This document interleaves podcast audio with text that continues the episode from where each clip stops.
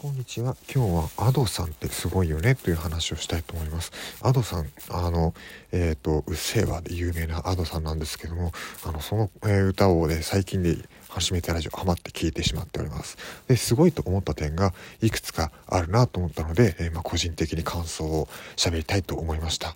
まず一つはですね、その、あの、激しさの持つ声ですよね。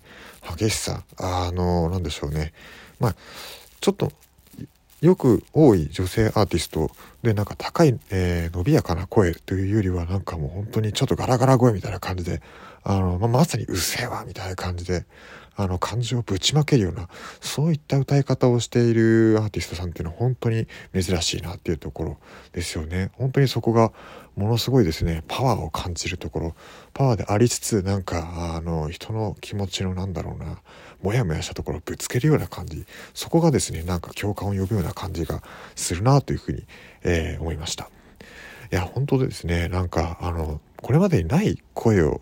持つアーティストさんですよね。でありつつさらにその顔を出してないっていうところで、まああの音楽配信、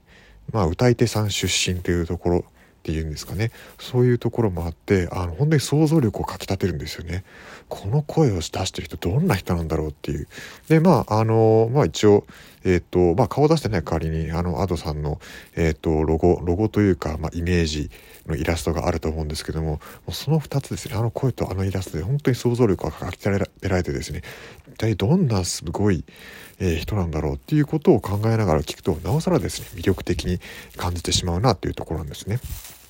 これがまず一つ目、この、これまでにない、えっ、ー、と、パワー、力を持った声っていうところが一つ魅力に感じるところでした。もう一つなんですけども、あの、音の変化なんですよね。音の変化のギャップに、えー、魅了されてしまうというところなんです。どういうところかっていうと、アドさん別に、あの、なんでしょうね、少しガラガラ声っぽいパンチ、パンチのある声だけじゃなくて、あの、なんでしょう、もちろんですね、えー、高い、え伸びやかな声を持っていたり、あるいはその綺麗な響きで低い声を出したりという、結構自在な声を操、自在に声を操ってる感じがするんですね。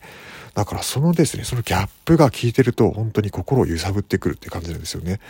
もうガンガンパワーのある、え、声をしてるかと思えばちょっとか細いようなそういう声を出したりとか。本当にですねあの声の幅表現の幅ですよね、えー、でそこは型に縛られない。そんな感じの声の出し方が、えーと、自分の心を揺さぶってきてなおさら、えー、虜になってしまうなっていう、えー、そんな、え魅力でし魅力を感じました。はい。ちょっと短いですけども今日はアドさんの魅力について考えたということを喋ってきました。また話したいことがあれば続きを配信していきたいと思います。では失礼します。